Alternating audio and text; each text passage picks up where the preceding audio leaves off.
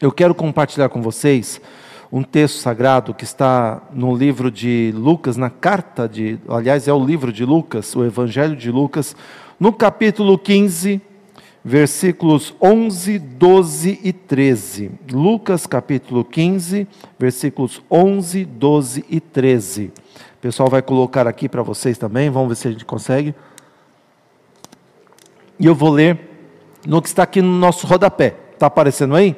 Então vamos ler juntos. Eu ia ler na minha versão, mas eu vou ler na King James atualizada. E Jesus continuou: Um homem tinha dois filhos. O mais novo reivindicou do seu pai: Pai, dá-me a parte da herança que tenho direito.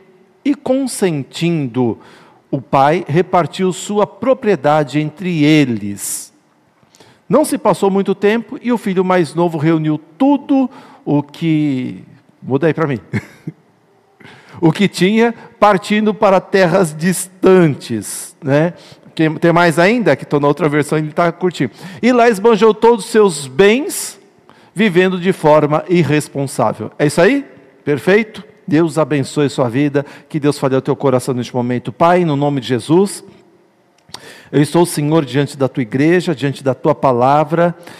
Eu sei que tua palavra sempre se renova aos nossos corações, às nossas vidas, então fala conosco, Senhor. É isso que eu preciso, da tua voz aos nossos corações, falando, entrando e penetrando de uma maneira especial na nossa mente, na nossa alma, em nosso coração. No nome de Jesus Cristo eu te peço e agradeço para sempre. Amém. Meus irmãos, nós temos a tendência de esquecermos o que nós somos e quais os direitos e deveres que temos diante de Deus. Eu já preguei outro dia sobre esta palavra, mas eu quero trazer uma outra luz sobre esta palavra. E quantas pessoas é, que estão me assistindo nem se lembram do que são diante de Deus. Poucos se lembram, principalmente, que são filhos de Deus. Eu, como pai, procuro sempre estar perto das minhas filhas, protegendo, ensinando, educando, passando valores da vida, preparando elas para o futuro. Enquanto Jesus não vem, eu tenho que fazer isso. Mas a grande maioria dos cristãos se esquecem que nós temos um Deus que, ao mesmo tempo que Ele é Deus, Ele é um Pai amoroso, um pai que cuida de seus filhos, que se preocupa, que ouve, que nos presenteia, inclusive, que tem muitas bênçãos para nós. E Deus quer lembrar você nesta noite que você é filho de Deus, que você é uma pessoa especial de Deus e mais do que especial, você se tornou linhagem de Deus como filho de Deus. E como filho de Deus, nós temos direitos à herança da parte de Deus. O versículo 12 diz assim: O mais novo disse ao seu pai: Pai, eu quero a parte da minha herança, eu quero a minha parte da herança, aquela que me pertence, aquela que é minha, eu quero ela para mim. Porque todos os pais, teoricamente, né, deixam uma herança para os seus filhos. E naquela época, na lei judaica, na morte do pai, a lei judaica dividia a herança da seguinte forma: um terço da herança iria para o filho mais novo, para o caçula, e dois terços da herança iria para o mais velho. O pai poderia até mesmo abdicar da herança, da sua riqueza, antes da sua morte. E o filho mais novo, sabendo disto, que a lei permitia que ele pudesse ter a herança antes da morte do pai, o que ele fez? Ele pediu ao pai, enquanto seu pai vivia, a parte da herança. E o pai não abriu mão, de, é, o pai não fechou a mão, o pai abriu mão, porque provavelmente esse pai disse: Olha, eu vou abrir mão, vou entregar para o meu filho. E nós, queridos, como filhos de Deus, filhos mais novos, vamos colocar assim, porque nós temos Jesus, que é o Filho de Deus, e nós nos tornamos filhos de Deus através de Jesus, então nós estamos na categoria de filhos mais novos. E nós temos a Deus por Pai. E Deus, Ele nunca morre. Se Ele nunca morre, então nós não temos que esperar a herança que Deus tem para nós na morte dele. Então Deus está abrindo o coração dele para que essa herança esteja ao nosso dispor. E Ele diz que nós temos uma herança. E nós podemos desfrutar desta herança hoje, pois o nosso Deus não morre. Romanos capítulo 8, no verso 17, ele diz assim: Se somos filhos, então somos herdeiros, herdeiros de Deus e co-herdeiros com Cristo, se de fato participamos de seus sofrimentos, para que também participemos da sua glória. Ou seja, o texto está dizendo que se nós sofremos por sermos cristãos, a glória, a riqueza, a herança de Deus em Cristo estão à nossa disposição como recompensa, como herança para nós. E se nós passarmos pelos testes das provações, até preguei esses dias sobre as provações, há uma herança para nós. Os dois capítulos de Apocalipse, capítulo 2 e o capítulo 3, falam de algumas heranças que Deus tem preparada para nós. Apocalipse 2,7 fala que ao vencedor darei o direito de comer da árvore da vida que está no paraíso de Deus. Capítulo 2, versículo 11 diz: O vencedor de modo algum sofrerá segunda morte. Capítulo 2, versículo 17: Ao vencedor darei do maná escondido. Também lhe darei uma pedra branca com um novo nome, nela escrito, conhecido apenas por aquele que o recebe. E Paulo escrevendo aos Gálatas, lá no capítulo 3, no versículo 29, Paulo diz assim: E vocês são de Cristo, são descendência de Abraão e herdeiros segundo a promessa. Deus nos coloca em paridade com Abraão. Abraão recebeu a herança de Deus para ter uma nação, para ter bens, para ser um dos homens mais ricos. Aliás, ele já era rico, ele se tornou mais rico ainda. Não me entendam bem, não é teologia da prosperidade, mas eu estou falando que se Deus liberou heranças para Abraão, Deus também nos coloca em paridade com Abraão e libera heranças para nós, porque Deus não morre. Então, a herança de Deus para as nossas vidas, nós podemos desfrutar essas heranças hoje. Deus está colocando à disposição estas heranças para nós, pois somos herdeiros como Arão, Abraão foi. Foi aquilo que Jabes viveu, que eles lembram lá de Jabes, lá de Crônicas, no capítulo 4. Jabes disse para Deus em uma pequena oração, em meio a 600 nomes de pessoas que tinham ali, e abre-se um parênteses para falar sobre Jabes, e o texto sagrado diz assim: a oração de Jabes: Ah, abençoa-me e aumenta as minhas terras, que a tua mão esteja comigo, guardando-me de males e livrando-me de dores. E o texto sagrado finaliza o versículo 10 dizendo: E Deus atendeu ao seu pedido. Deus não nega e não retém a sua promessa aos seus filhos. É por isso que Jabes foi abençoado. Deus nos prometeu uma herança e essa herança é nossa, é minha, é tua, é de cada um de nós como filhos de Deus. Tiago 2, capítulo 2, versículo 5 diz: Deus, Deus, ou melhor, não escolheu Deus os que são pobres aos olhos do mundo para serem ricos em fé e herdarem o reino que ele prometeu aos que o amam. Então Deus tem algo para nós, ele prometeu, e eu não posso fugir da Bíblia nesse sentido, queridos, porque nós somos criados por Deus, nos tornamos filhos de Deus e Deus coloca à nossa disposição essas bênçãos, essas heranças para nós. E todos nós que somos filhos somos abençoados por Deus. O versículo 12 do texto que nós lemos diz assim, a parte B: Assim ele, o pai no caso, repartiu a sua propriedade entre eles.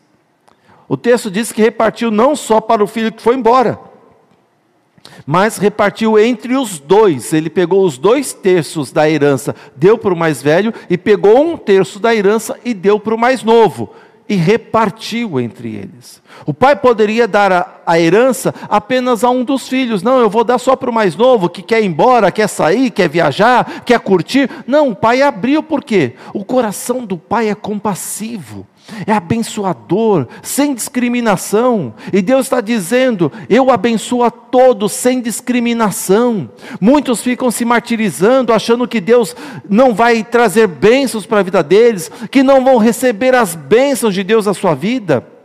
Mas Deus tem bênçãos, as bênçãos dele, para todos esta noite, e todos inclui eu e você.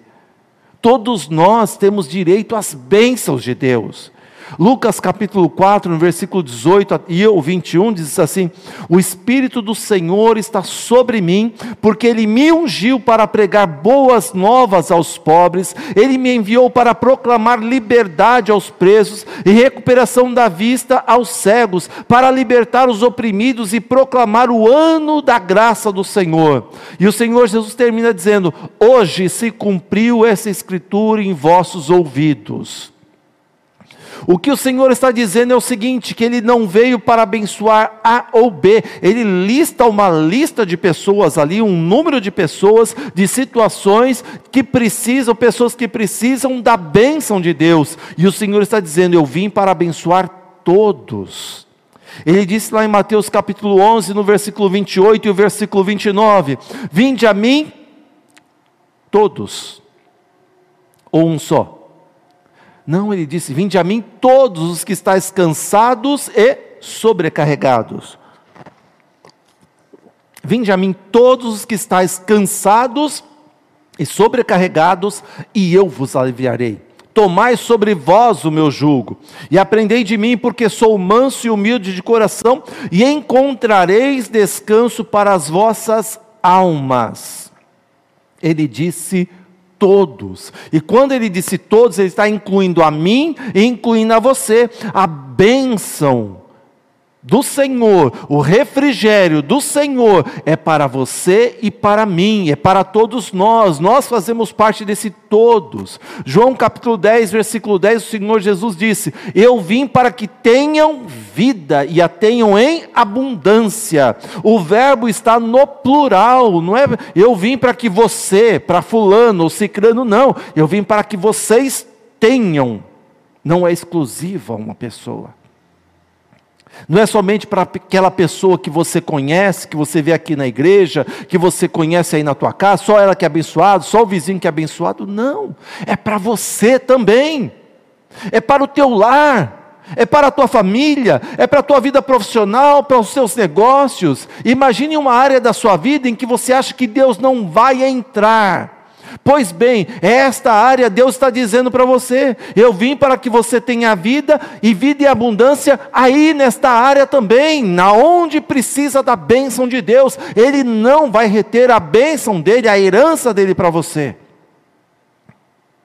É isso que nós temos que entender, queridos. Nós somos filhos de Deus e, como filhos de Deus, nós temos direito a esta herança, ou seja, as bênçãos do Senhor para a nossa vida.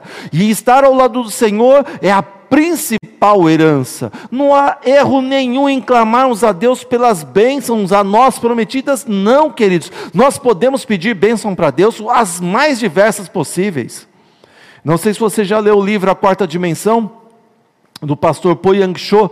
E eu lembro que li esse livro tem mais de 20 anos, e quando eu li esse livro, me chamou a atenção o seguinte: ele pediu uma bênção, o Senhor, olha, eu quero o Senhor uma bicicleta, e Deus falou assim, tá, e não dava a bicicleta, e, e ele pedindo, orando, pedindo a, bicicleta ao Senhor, e aí certo dia o Espírito Santo falou ao coração dele: peraí, mas você quer a bicicleta? Quero. Qual é a marca? Deus pergunta para ele.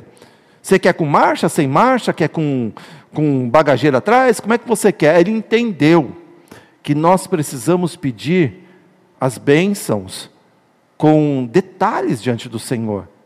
Nós podemos pedir as bênçãos de Deus. Claro que o Senhor vai dar sempre o melhor para nós. A pastora Rita nunca gostou de loiro e casou com um lindo e belo como eu. E é bênção na vida dela. Porque quem sabe o amanhã é Deus. Então, por isso que a gente não pode esquecer também o Pai Nosso, né? Pai Nosso que, esteja, que estás no céu, santificado seja o teu nome, seja feita a tua vontade. Então, a gente pode pedir. Mas quando nós olhamos para a palavra do Senhor, nós vemos que não há ao olharmos o texto, nós achamos que é errado nós pe pedimos essa herança, essas bênçãos de Deus para nós. Mas o grande erro daquele rapaz, sabe o que, que foi? Receber a herança de Deus e sair da presença do Pai.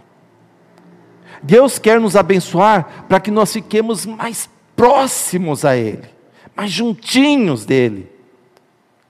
É aquilo que a palavra do Senhor nos diz lá em João capítulo 15, versículo 7: Se permanecerdes em mim, as minhas palavras permanecerem em vós, pedireis o que quiserdes e vos será feito.